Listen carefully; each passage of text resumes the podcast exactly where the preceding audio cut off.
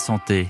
Toujours, toujours le samedi matin avec Anne Legal. Bonjour Anne. Bonjour Pierre, bonjour à tous. Le port des lunettes peut-il être une protection supplémentaire face au coronavirus? C'est une question qui se pose après la publication d'une étude chinoise. Voilà, cette étude montre que les porteurs de lunettes réguliers sont moins contaminés que les autres.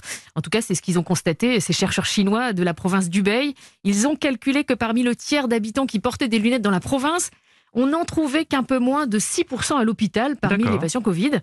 Donc euh, les travaux effectivement laissent entendre que les lunettes sont un rempart supplémentaire et ce serait logique, confirme le professeur Baram Bogadi, le chef du service d'ophtalmologie à la Pitié-Salpêtrière car le coronavirus peut passer des yeux à l'appareil respiratoire par différents canaux. Alors par contact évidemment avec la surface de l'œil si on se frotte les yeux, hmm. mais aussi par les larmes.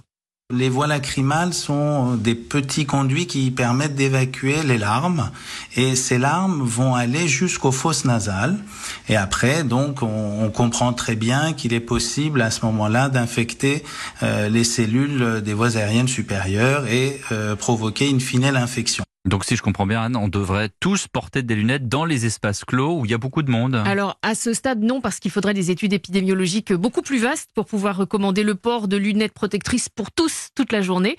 Mais en clair, si vous portez habituellement des lunettes, bah oui, surtout gardez-les. Si vous portez des lentilles, le fait de repasser aux lunettes, ça peut être une protection supplémentaire, notamment dans les lieux clos.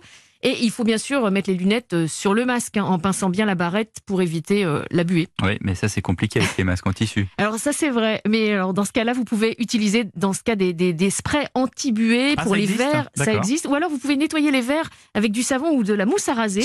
Vous les laissez sécher à l'air libre et ça permet de former une pellicule anti-buée.